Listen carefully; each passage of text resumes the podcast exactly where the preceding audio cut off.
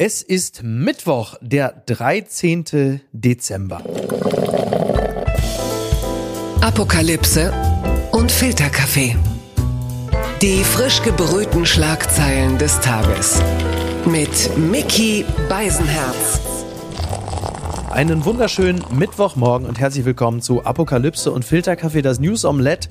Und auch heute blicken wir ein wenig auf die Schlagzeilen und Meldungen des Tages. Was ist wichtig? Was ist von Gesprächswert? Worüber lohnt es sich zu reden? Und ich freue mich sehr, dass ich mit einer Frau das Ganze machen kann, die äh, sich da natürlich perfekt für eignet. Das hat sie hier bei uns schon mehrfach äh, bewiesen, als sie bei uns zu Gast gewesen ist. Regelmäßig bereichert sie eine Sendung wie zum Beispiel Maischberger. Und Sie können sie natürlich regelmäßig hören als als Hauptstadtkorrespondentin beim Deutschlandfunk, Deutschlandfunk Kultur, Katharina Hamburger. Hallo Micky, wie schön, dass ich mal wieder bei dir bin. Ja, wurde ja auch mal wieder Zeit, ne? So, und ich werde dich jetzt aber gleich auch direkt wieder verschrecken, denn es geht zunächst einmal um den Promi Nummer zwei, Cora Schumacher. Ähm, geht ins Dschungelcamp und sie wird zitiert mit dem Satz, äh, ich werde für mich die größte Herausforderung. Also das ist ein Selbstfindungstrip toll, oder? Das ist doch für die Frau vom Deutschlandfunk Kultur doch ein gefundenes Fressen. Ja, super. Andere Leute zahlen ja viel Geld für solche Selbstfindungstricks. Sie lässt sich das gut bezahlen, ist zu hören. Ja. Nicht so viel wie der Bahnvorstand bekommt jetzt an Bodis, aber das stimmt. Ähm, ja es scheint zumindest sich ganz gut auszuzahlen, sich selbst zu finden. Absolut, dafür kommen die Kakerlaken pünktlich. Das ist doch auch mal was. Übrigens, äh, Brigitte Büscher äh, hat Hard aber fair nach 23 Jahren verlassen, hat gesagt, sie will mal etwas Neues anfangen. Ist das möglicherweise ein Hinweis darauf, dass sie auch ins Dschungelcamp geht? Und dann quasi den Anwalt der Zuschauer auch wieder macht, die Anwältin der Zuschauer. Ey, das wäre doch total ja, geil, oder? Also direkte ja. Rückmeldung. Naja, sie könnte ja theoretisch auch äh, das, das Ergebnis des Votings verlesen vor Ort und sagen, du musst heute in die Dschungelprüfung. Sie ist dann die Anwältin der Zuschauer in dem Sinne. Ne? Ja, aber jetzt beginnt zumindest für Hart aber mal eine neue Ära. Äh, ich habe gehört, es gab harsche Rückmeldungen. Ist ja immer so, wenn so jemand, der so lange irgendwo dabei ja, ist, plötzlich weg ist, ähm, gehört zum deutschen Montagswohnzimmer, glaube ich, dazu. 23 Jahre, ne? Wie so ein Tatortkommissar eigentlich. Die Leute haben sich irgendwie daran gewöhnt und sie war ja dann auch so der, der scharniert, genau das, was du sagst, so zwischen Sendung und Publikum. Am Anfang wurden noch Faxe vorgelesen. Sehr erstaunlich, dass das in Deutschland mittlerweile auch dann nicht mehr nur noch da passiert, sondern Tweets. Äh, wirst du sie vermissen? Ja, ich glaube schon ein bisschen. Also das ist einfach etwas, was zu solchen oder zu dieser Sendung dazugehört hat bislang. Aber andererseits muss man das ja auch doch als Chance sehen, würde ich sagen, dass einfach mal was ja. Neues anbricht, vielleicht neue Möglichkeiten auch der Zuschauerbeteiligung in so einem Talkformat ja. möglich sind. Und äh, vielleicht muss ich in dieser Talkwelt auch mal so insgesamt ein bisschen was erneuern und fresher werden und äh, anders werden. Wer macht's denn dann? Shirin David? Shirin David, die dann demnächst dann die Tweets vorliest oder was passiert? Das, das wäre auch mal eine schöne, zusammen mit Helene Fischer dann, immer im Wechsel. Ah, mh, hm, fantastisch. Das hat mich überrascht. Jetzt gehen wir aber wirklich gleich in die Vollen. Woman enters MRI machine with a gun and gets shot in the butt. So, jetzt sind alle wach. Das ist eine äh, Seite namens Cairo 7 und es geht natürlich um die USA. Eine 57 Jahre alte Frau kam in die Röhre zum MRT. Und äh, naja, hier bei uns, äh, da hat man dann für gewöhnlich, wenn man da rauskommt, heißt sie haben einen Hexenschuss. In diesem Falle wurde es ein bisschen arg wörtlich genommen, denn die Frau ist, klar, sie ist Amerikanerin mit einer Knarre reingegangen und durch die ähm, magnetische Resonanz ging die Knarre los und hat ihr auf gut Deutsch in den Arsch geschossen. Also da konnte man dann zumindest mal relativ schnell schon mal was finden, äh, das Projektil in den, aber deswegen ist sie eigentlich nicht reingegangen. Ja, ich habe ich hab vor allem nur Fragen. Also ich, man liest das und denkt ja. sich, warum diese Knarre? Ich meine, irgendwie, das ist doch dann USA okay, aber beim MRT die Knarre mit dabei. Warum, mhm. wenn man sie fragt, haben Sie sowas dabei zu sagen, nö? Also vor was hat sie Angst, wenn sie in dieser Röhre liegt? Jetzt demnächst nur noch MRT mit Metalldetektoren. Das ist natürlich jetzt gelebter Anti-Amerikanismus von mir, aber ähm, so wie natürlich gewisse ähm, Titanteile in einem Bein sich nicht rausnehmen lassen, wenn man in so eine Röhre geht, so ist es vielleicht für den Durchschnittsamerikaner, die Amerikanerin, ein, wie ein Körperteil aus Metall, das sie bei sich tragen und das auch gar nicht mehr bemerken, wenn sie da reingehen. Man ist ja auch nicht nackt in der Röhre und äh, vielleicht ist sie einfach nicht weiter aufgefallen. Ach so, er, also, auch beim Schlafen der Revolver er gehört zu mir. Ja, man, man weiß es ja nicht genau. Ne? Dazu zu trauen wärst du manchem vielleicht. Ja, absolut, absolut. Also die Frau ist zumindest, äh, ja, also sie hat eindeutig eine Wunde davon getragen, aber ansonsten geht's ihr wohl gut. Ich weiß nicht, was sie sonst noch hatte. Also vielleicht noch ein letztes. Die Leute haben ja, brauchen ja oft auch, weil diese Röhre ist ja sehr laut und sehr eng. Äh, die Leute nehmen ja in der Regel dann vielleicht so ein Talisman mit, um sich so ein bisschen selbst zu bestärken. Ähm, es wäre einfacher gewesen, sie hätte sich einfach nur ein Kreuz umgehängt oder, äh, keine Ahnung, irgendwie eine Murmel. Äh, wir sehen ja, wozu es führt. Also Waffen auf keinen Fall ein Glücksbringer. Egal in welcher Hinsicht. Das ist richtig. Es gibt sie noch. Die gute Nachricht. Also wir, wir warten drauf, ne? Wir warten drauf. Also in dem Fall jetzt nicht äh, auf Godot oder aufs Christkind, sondern auf Scholz, Lindner und Habeck. Eigentlich so ein bisschen die drei Weisen des Morgenlandes. Und was bringen sie uns denn mit statt Gold, Weihrauch und Myrrhe? Äh, da sind ja in dem Fall sind es ja keine Geschenke, sondern sind ja eigentlich Streichungen, die sie uns äh, da in die in die, in die Krippe legen wollen. Die Welt schreibt auch, Scholz, Lindner und Habeck verschieben Gespräche erneut. Das schreibt nicht nur die Welt alleine, das schreiben auch ganz viele andere. Denn zur Stunde gibt es ja immer noch nichts zu vermelden. Und da spreche ich natürlich jetzt vor allen Dingen mit der Hauptstadtkorrespondentin des Deutschlandfunks.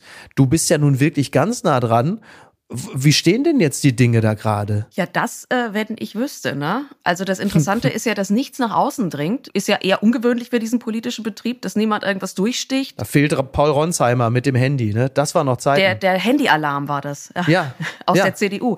Und dass die wirklich stillhalten, aber es, ich weiß nicht, ob man es so als gutes Zeichen werten kann, dass immer noch nichts rausgekommen ja. ist, dass jetzt gestern die Fraktionsvorsitzenden mal mhm. dazukommen durften, kurz mal mitreden durften. Ähm, und ich finde auch, je mehr betont wird, dass man besonders optimistisch ist, dass da was rauskommt, desto weniger glaube ich das eigentlich.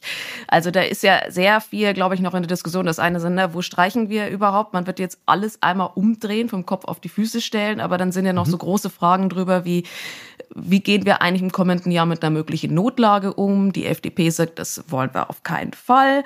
Ähm, die Union sagt auch schon, wenn er das macht, dann klagen wir wahrscheinlich mal wieder. Äh, die SPD und die Grünen hätten das gerne. Steuererhöhungen ist auch so ein Thema, das da im Raum steht. Möglicherweise ein Sondervermögen. Also alles so Fragen, die Sie jetzt klären müssen. Mhm. Ja, aber es ist genau das ist, was du sagst. Du hast ja einerseits Olaf Scholz, der schon mal vor die Leute trat und sagte, ja, passt mal auf, wir sind schon relativ weit, also das läuft.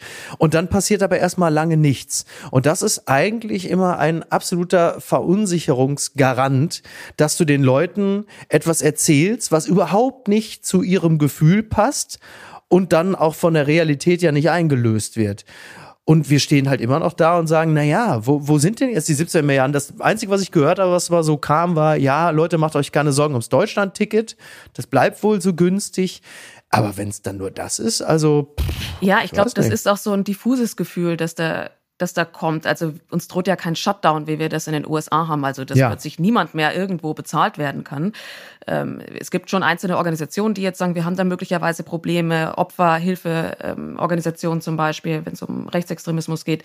Ähm, aber das große Ganze wird ja weiterlaufen, das Land wird funktionieren. Aber je länger sich sowas zieht und je weniger man weiß und je weniger kommuniziert wird, desto größer ist natürlich schon die Gefahr des Vertrauensverlustes, gerade eben bei dieser Regierung bei der man ja immer das Gefühl hat, sie streitet an irgendeiner Ecke und das nicht besonders konstruktiv und sie liegt sich in den Haaren. Also stellt sich dann für Bürger und Bürgerinnen schon die Frage, wie handlungsfähig sind die denn eigentlich noch? Und das muss die Ampel schon auch in den Griff kriegen. Jetzt ne, vorausblickend auch auf das kommende Jahr, wenn wir Europawahlen oh ja. haben, wenn wir Landtagswahlen haben.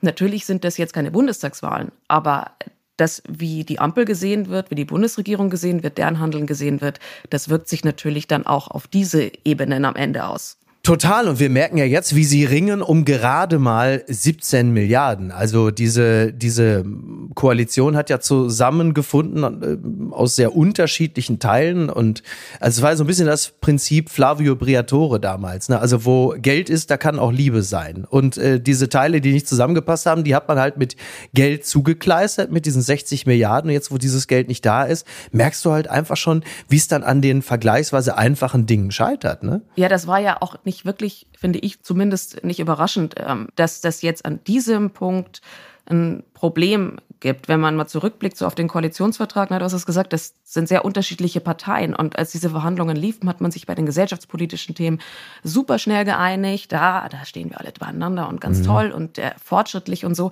Aber wenn man genau hingeguckt hat, hat man gemerkt, da, wo es um Finanzierungsfragen zum Beispiel geht, da wird das alles sehr vage, wenn es um so Steuersachen geht. Und da kam jetzt dieses Urteil echt zu einer Unzeit für eben diese Ampel, die die das eben gerade nicht als Kit hatte. Äh, Aber ist ja nicht jede Zeit bei denen eine Unzeit? Man hat das Gefühl, es gab nie eine gute Zeit für schlechte Nachrichten. Ja, das, damit hast du vielleicht auch recht. Hast du gerade Steuertricks gesagt? Pass auf, das ist eine super Überleitung. Unterm Radar. Ups, Herr Lindner. Ein schöner Text von Philipp Bovermann in der Süddeutschen Zeitung über eine noch viel, viel schönere Doku im ZDF gestern Abend gelaufen. Milliardenspiel Julia Friedrichs, äh, Jochen Breyer. Ganz herzliches Kompliment an dieser Stelle zu diesem tollen Film. Der Moderator führt durch eine Tagung in einem Fünf-Sterne-Hotel bei Frankfurt, gestaltet von Flick Gurke Schaumburg, einer Großkanzlei, die sich vor allem im Bereich der aggressiven Steuergestaltung einen gewissen Ruf erworben hat. Die nächste Rednerin sagt, er werde ihr Skript wohl gar nicht benötigen. Zitat, weil sie ganz andere aktuelle Themen aus dem Bereich der Gesetzgebung mitgebracht hat. Im Publikum der exklusiven Veranstaltung sind die Reichsten und ihre Berater unter sich. An diesem Tag aber ist ein Reporter des ZDF mit versteckter Kamera dabei. Und es geht darum, dass eine Top-Finanzbeamtin Steuertricks an Superreiche weitergegeben hat. So sieht es aus in der Doku. Es ist nämlich so, dass die Ministerialrätin Gerda Hoffmann dort gesprochen hat, Leiterin des Referats 4 D4 im Bundesfinanzministerium, unter anderem verantwortlich für die Bereiche Erbschaftssteuer, Grundsteuer und Vermögensteuer. Naja, und die hat dann den Anwesenden ähm, so über Ecken Tipps gegeben, wie man halt einfach das äh, das Steuern zahlen vermeiden kann, wie man Steuern sparen kann. In meinem Staatsverständnis war es eigentlich immer so, dass sich solche Menschen, ich höre übrigens gerade von der Regie, sie heißt Hofmann und nicht Hoffmann. Da kann man mal sehen, wie äh, Lara Schneider hat mich darauf hingewiesen. Vielen Dank, liebe Lara.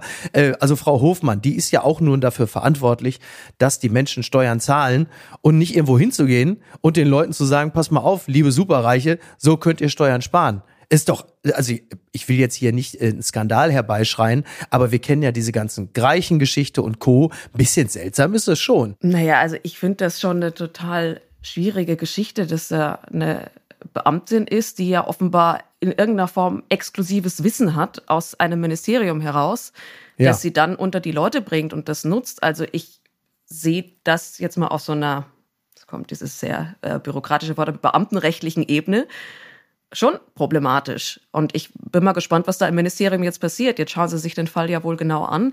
Und die scheint ja nicht erst seit gestern in diesem Ministerium zu sein. Also schon etwas länger, das heißt mindestens unter Schäuble, unter Scholz wahrscheinlich und äh, jetzt eben unter Lindner.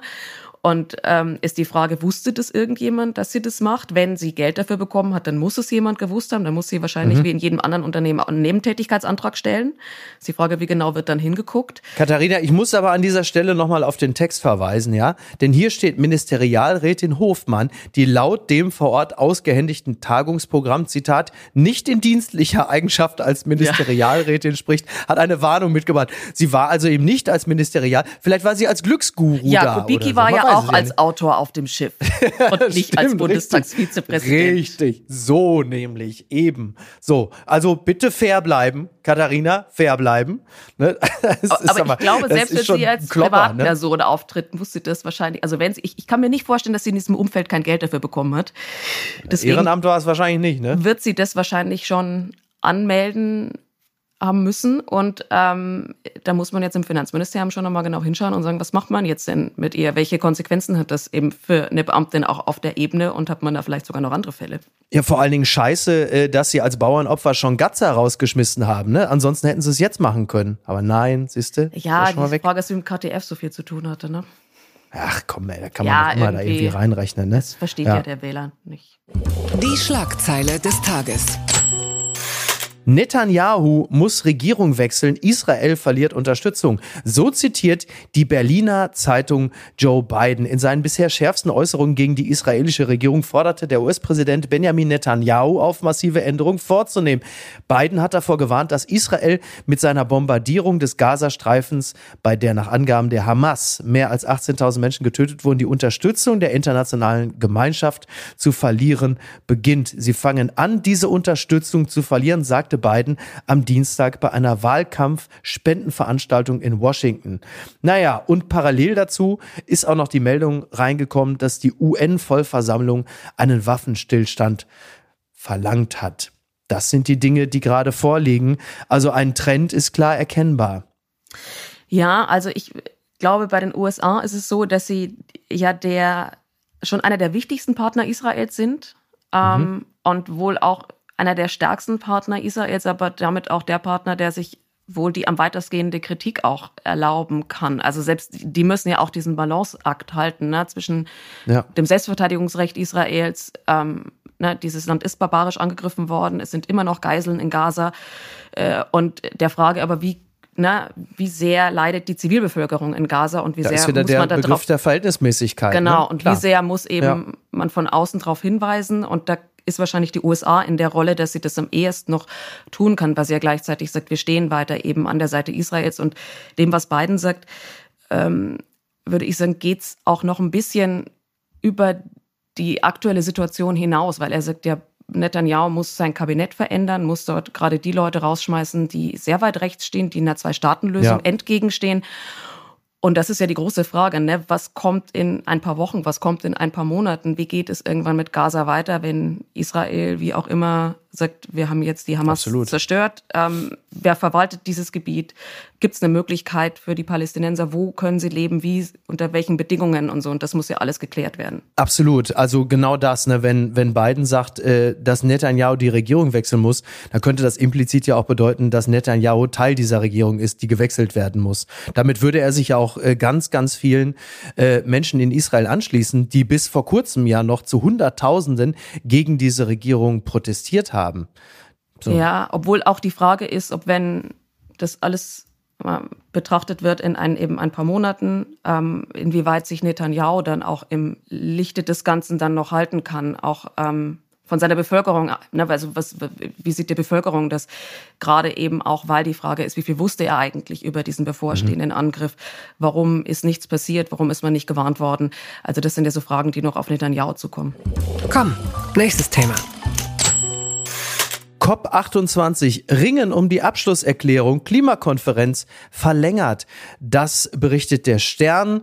Die Weltklimakonferenz in Dubai ist am Dienstag wie erwartet in die Verlängerung gegangen. Ja, eigentlich sollte das ganze Ding ja gestern schon beendet sein, aber Sultan Al-Jaber aus den Vereinigten Arabischen Emiraten, äh, der hat's entgegen seiner Ankündigung nicht hingekriegt, das Ganze pünktlich zu beenden.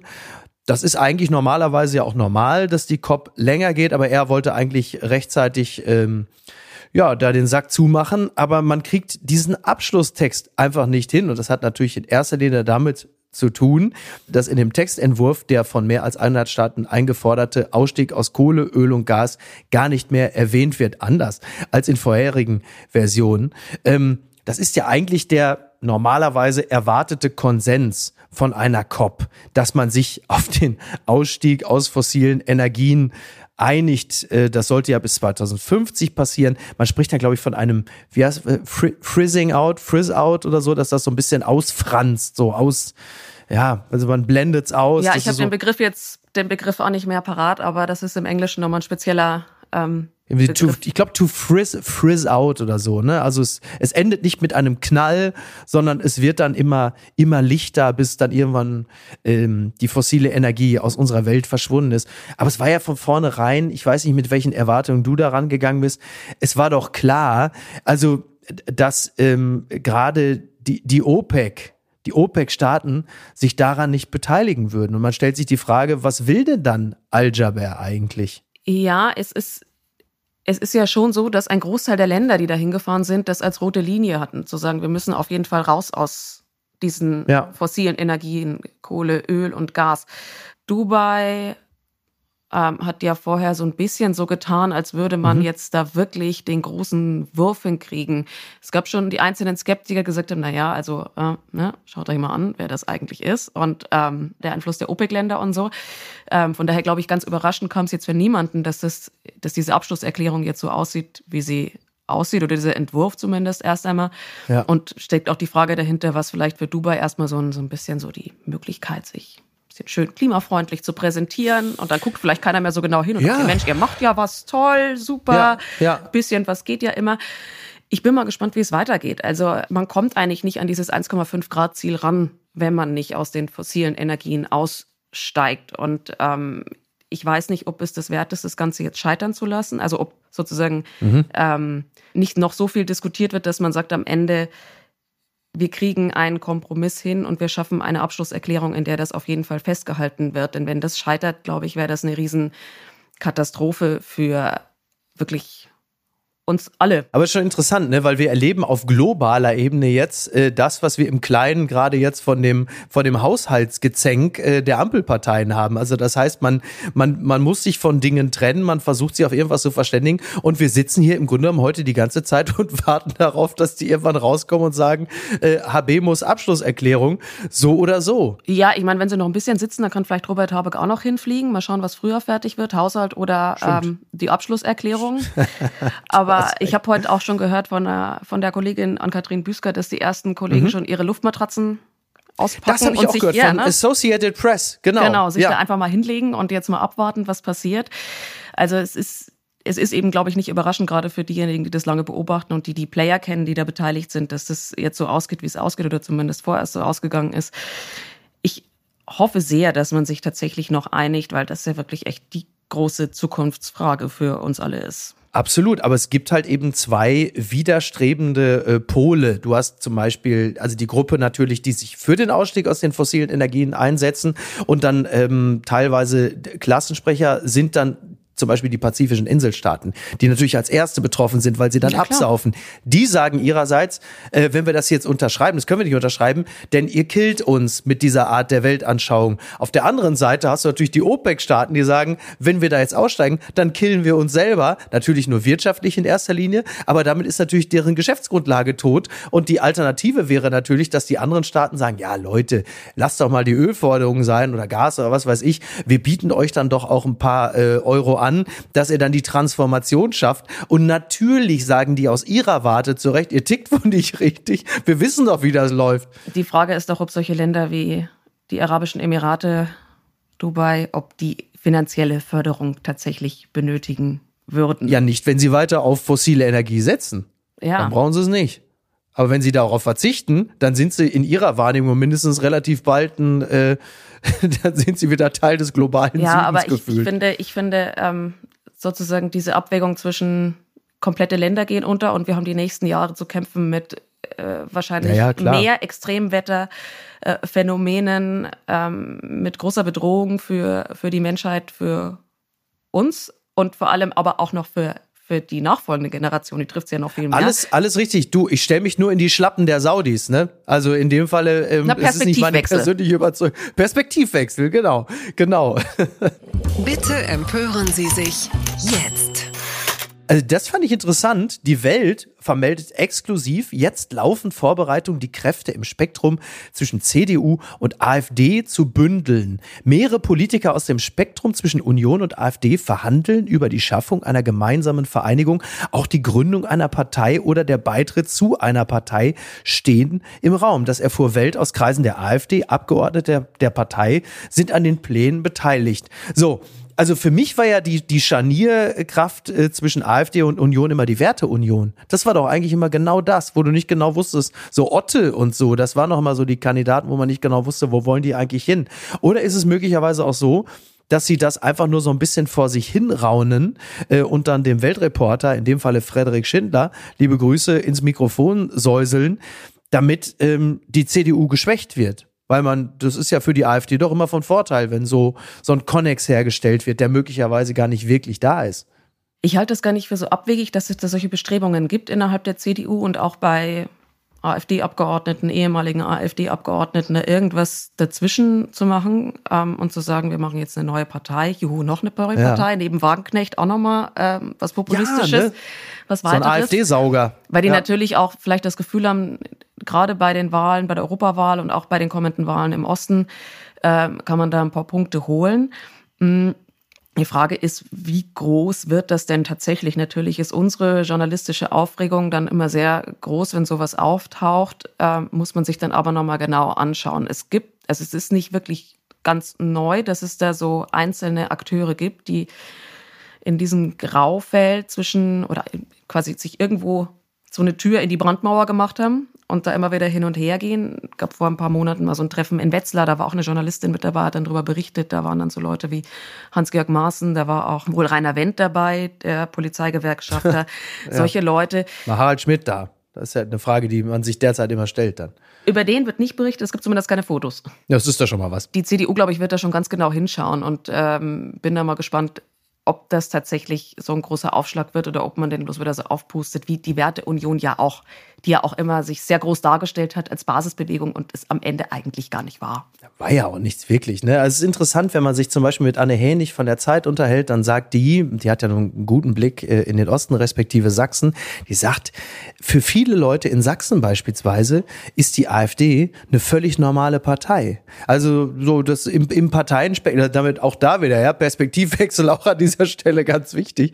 Aber die sagt, wenn du dich mit den Leuten da unterhältst, die, die, das ist dann im Parteienspektrum, da kann man die CDU wählen oder man geht noch einen Hauch weiter rechts, das ist die AfD. Also das, was wir hier äh, mit Entsetzen beobachten, weil wir hier eine rechtsradikale Partei haben, die ja nun gesichert rechtsextrem ist in vielen Landesverbänden und Jugendverbänden, wie wir feststellen, ähm, das ist für viele da überhaupt nicht das Problem.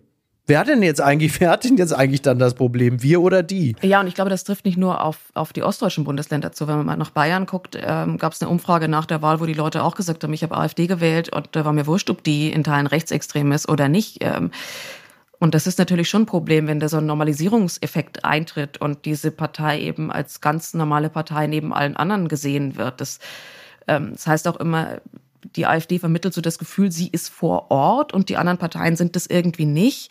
Und das ja. ist schon so Fragen, die sich eben nicht nur die CDU, sondern auch alle anderen Parteien im demokratischen Spektrum stellen müssen. Wie kann man dort wieder vor Ort sein? Wie kann man die Leute auch wieder mitnehmen? Wie kann man denen genau. auch eben ein Angebot machen, das sie wirklich abholt? Und ähm, naja, es ist jetzt fünf vor zwölf. Das ist äh, interessant, was du gerade gesagt hast, denn es gibt eine Studie über Betriebe in Ostdeutschland und die belegt, dass Mitbestimmung im Job äh, vor rechter Gesinnung schützt. Also wer bei der Arbeit mitreden darf über Betriebsrat oder Gewerkschaft, sieht tendenziell auch die Demokratie positiver. Das zeigt eine Studie über Betriebe in Ostdeutschland, weil du es gerade erwähnt hattest. Da kann man es gerade gut zitieren, denn das ist ja genau das. Also wenn ein AfDler zu den Leuten geht und sagt, pass mal auf, was hast du denn für ein Problem? Lass uns doch mal darüber reden. Also nah bei den Leuten bist und die das Gefühl haben, sie sind aktiv Teil der Demokratie. Also ist natürlich ein bisschen blöd, wenn ausgerechnet der AfDler da ist, weil dadurch machst du die Leute natürlich definitiv nicht weniger rechts. Aber das geht natürlich auch mit der SPD beispielsweise, die ja ganz viel abgibt an die AfD. Ja, ich weiß gar nicht, ob das tatsächlich so ist, dass die, dass die AfD wirklich immer so vor Ort ist, aber zumindest vermittelt sie das Gefühl, dass sie das ist. Naja. Und das ist natürlich eine Frage auch von Parteistrukturen. Also wenn man sich gerade im Osten mal anguckt, wie viele Mitglieder hat so eine CDU oder so eine SPD, also da sind mhm. Kreisverbände in Nordrhein-Westfalen größer. Das heißt, ja. man muss die Leute erstmal auf die Straße bringen und das auch noch ehrenamtlich. Das ist alles nicht so einfach, aber da müssen sich Parteien halt echt was überlegen, wie sie das in Zukunft machen können, wie sie vielleicht Strukturen eben auch e-, verändern können und ein bisschen offener werden können. Reden wir kurz äh, über die äh, Partei auf der anderen Seite der Brandmauer, die CDU. Die hat am Montag ihr Grundsatzprogramm vorgestellt. Äh, das ist natürlich, wie es äh, zu erwarten war, viel beachtet. Die Leitkultur ist zurück nach rund ja. 25 Jahren. Mensch. Unter anderem ähm, gibt es natürlich so Sätze, also es wurde aufgeräumt mit dem Wulfschen Satz, der Islam gehört zu Deutschland, sondern die Formulierung heißt jetzt Muslime, die unsere Werte teilen, gehören zu Deutschland. Und das hat ähm, der CDU natürlich auch Kritik eingebracht, unter anderem auch vom Zentralrat der Muslime, Stichwort Spaltungspotenzial. Und jetzt mal die Frage an dich, wie hast denn du das neue Grundsatzprogramm und auch die Leitkultur, auch das ironiefreie Benutzen des Begriffs Leitkultur, wie ist denn das bei dir so angekommen? Also als ich das gehört habe, war ich schon so ein bisschen überrascht, dass man diesen Begriff mhm. jetzt wieder aus der ähm, ja. parteipolitischen Mottenkiste herauszerrt.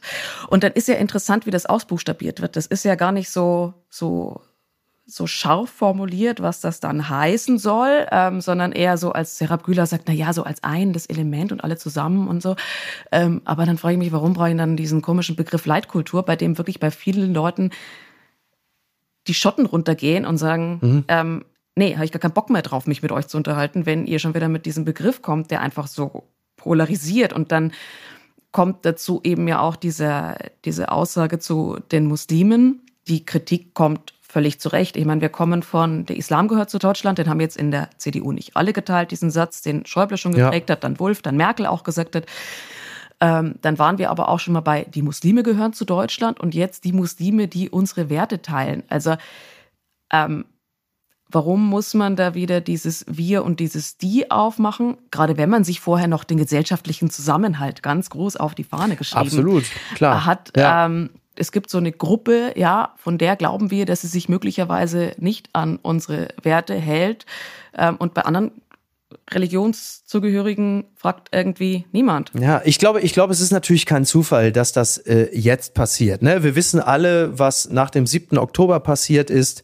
Und ähm, auf dieses Gefühl, äh, da sattelt die CDU jetzt in diesem Moment natürlich auf mit dem Grundsatzprogramm. Natürlich strahlt das nicht nur in die Richtung aus, dass es nur die Muslime angeht, aber sie haben, also die CDU hat jetzt die Ungunst der Stunde genutzt und hat gesagt, pass auf, da wagen wir jetzt mal den großen Wurf. Und dass der Zentralrat der Muslime das kritisiert, weil das natürlich den Muslimen per se unterstellt, äh, sie würden erstmal als Werkseinstellung nicht unsere Werte teilen, wo man auch mal die Frage stellen muss, was sind denn das überhaupt genau für Werte? Ganz aber das genau. nur am Rande.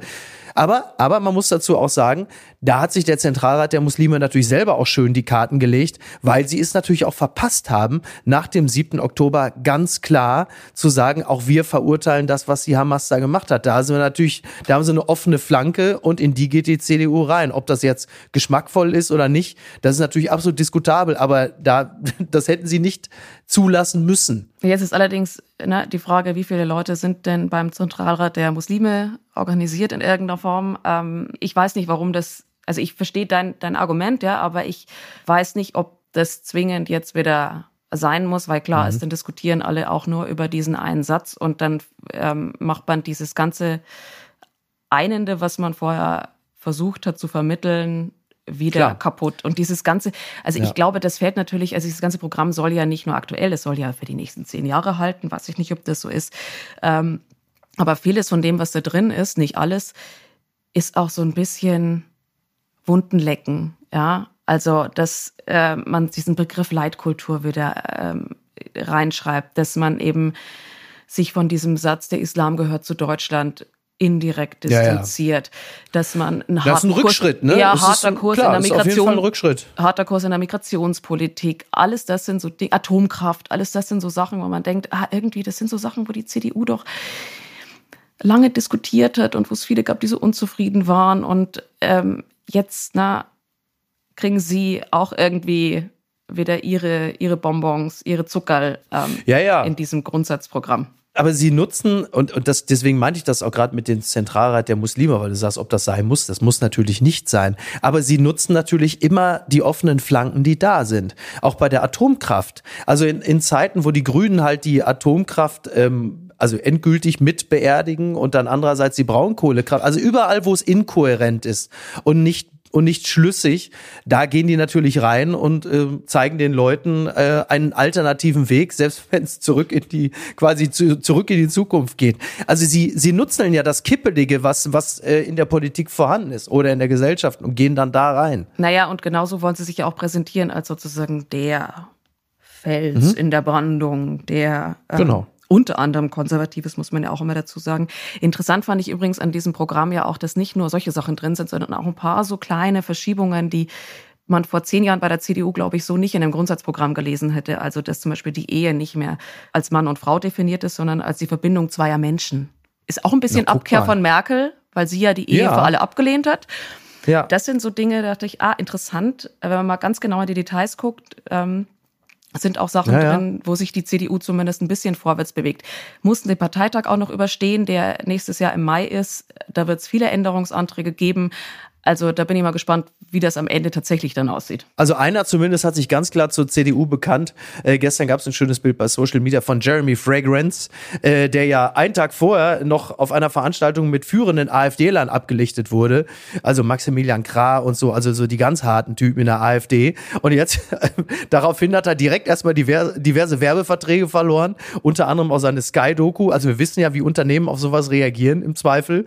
Und daraufhin hat er einfach so DIN A4-Blatt bemalt mit so einer Kinderkerkelschrift, CDU Daumen hoch und hat gesagt, also das ist meine Partei, ich bin fürs, was hat er, ich bin fürs Christentum, Jesus ist ein prima Kerl. Was hat er noch gleich darunter Nee, geschrieben ich bei Insta? stehe für Jesus Christus und damit am ehesten für die CDU vom Namen her. Sagt sehr Na, viel. guck vom Namen her. Vom Namen her. Super Sache. Ich meine, Ja.